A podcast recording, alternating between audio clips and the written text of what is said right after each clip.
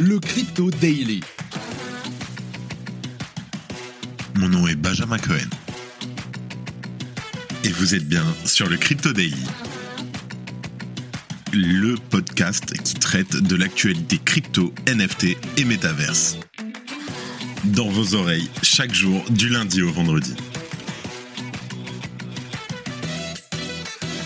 Salut, j'espère que tu vas bien. On se retrouve tout de suite pour un nouvel épisode du Crypto Daily. Pour commencer, on parle de Coinbase et ça ne va pas. La marketplace dédiée aux NFT continue de battre de l'aile. Elle vient en effet de suspendre les drops NFT des créateurs, mais elle insiste sur le fait que Coinbase NFT continuera à exister. On fait le point sur ce qu'il se passe sur l'exchange. En deuxième news, on parle de l'exchange sud-coréen BitHub et de son propriétaire ainsi qu'une personne identifiée sous le nom de Cho qui ont été arrêtés par les autorités sud-coréennes.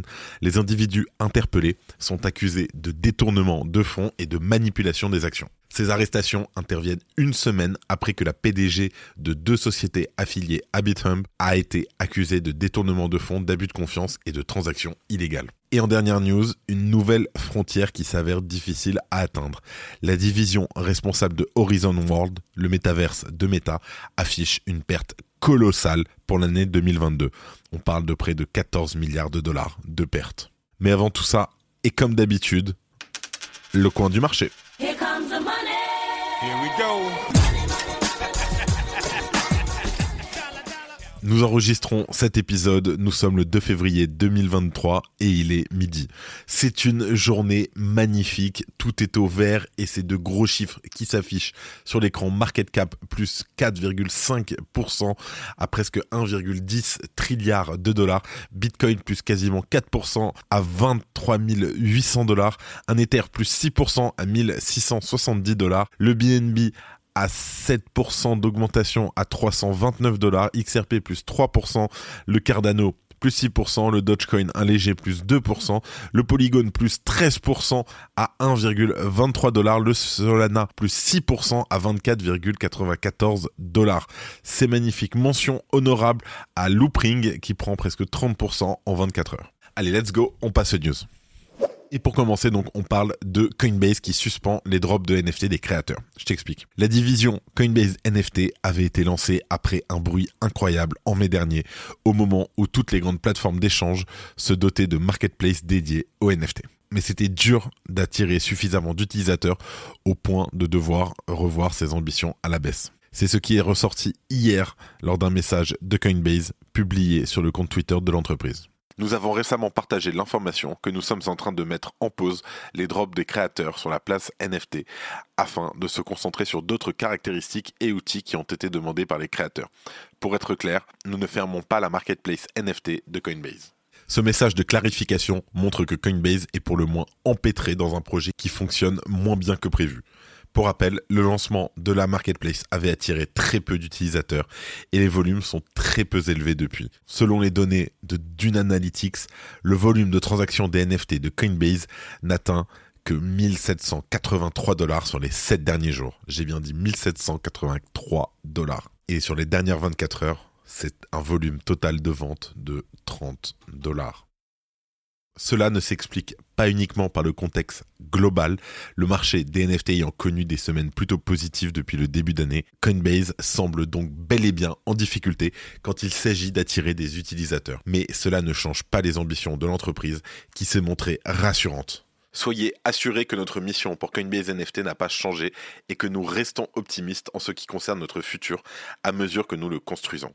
Nous sommes enthousiastes à l'idée de trouver de nouvelles opportunités de travailler avec des créateurs dans le futur. Les marketplaces d'ampleur se distinguent souvent par leur capacité à attirer des drops novateurs. Ces nouveaux développements montrent que Coinbase se coupe volontairement d'une partie de ce qui dynamise le secteur des NFT. La marketplace devra donc trouver de nouveaux moyens d'attirer une base d'utilisateurs qui est encore inexistante. Et ça, bonne chance à eux. Si tu aimes le daily, une note et un commentaire nous aident énormément.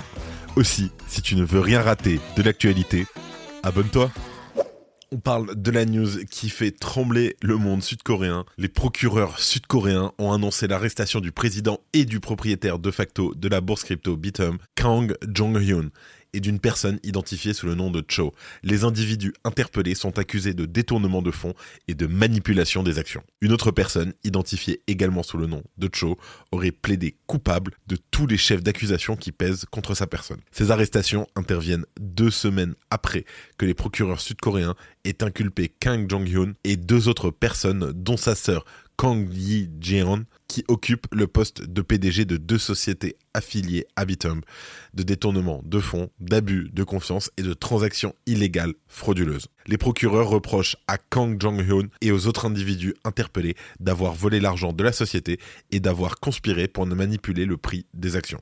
Et ils ne sont pas les seuls cadres dirigeants de Bithum ou d'autres sociétés liées à ce dernier à se trouver actuellement dans le viseur des autorités sud-coréennes. Au mois de décembre, le principal actionnaire de la bourse crypto Park Mo se serait donné la mort après qu'il ait été également suspecté de détournement de fonds et de manipulation d'actions. Deux mois auparavant, en octobre, l'ancien président de Bithum, Lee Jung-hoon, avait fait face au procureur lors de son ultime audience au tribunal pénal du district central de Séoul. Il était alors inculpé de fraude dans une affaire relative au token Bithum Coin. Lee Jung-hoon sera finalement acquitté le 3 janvier. Si les anciens dirigeants et les cadres actuels de Bithum affrontent donc une tempête judiciaire, la bourse crypto elle-même est aussi scrutée par les autorités locales. Le service national des impôts de Corée du Sud aurait ouvert une enquête sur une éventuelle fraude fiscale chez Bithum et ses filiales. Les procureurs sud-coréens doivent traiter des affaires brûlantes impliquant les bourses crypto cette année. Outre ces inculpations contre les dirigeants de Bithum, ils doivent également trouver le moyen d'arrêter le fondateur de Terraform Labs, Dokwon, qui est toujours en cavale. Merci d'écouter le Crypto Daily. Et pour finir, aujourd'hui, ça n'est pas une bonne nouvelle, ou du moins ça dépend pour qui, mais on parle de Meta, la division métaverse de Meta, qui perd 14 milliards de dollars en 2022. Je t'explique. Les résultats de Horizon Worlds n'étaient pas particulièrement brillants au cours de l'année. Cette perte n'est donc pas surprenante, mais son ampleur est notable. Le projet a coûté 13,7 milliards de dollars à Meta, alors que les actionnaires étaient déjà particulièrement méfiants à son encontre. Hier, le géant a publié ses résultats trimestriels qui se sont avérés globalement plus positifs que prévu, de quoi faire bondir le cours de l'action qui a pris plus 4% depuis. Mais les résultats de la division consacrée au métaverse restent catastrophiques. Elle a perdu 4,28 milliards de dollars sur le dernier trimestre seulement.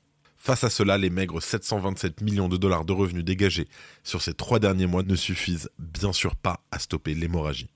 Pour rappel, la production de casques de réalité virtuelle a coûté une somme conséquente à l'entreprise, en plus du développement du monde virtuel de Horizon Worlds. La question qui reste bien sûr, c'est quel avenir pour le métaverse de Mark Zuckerberg?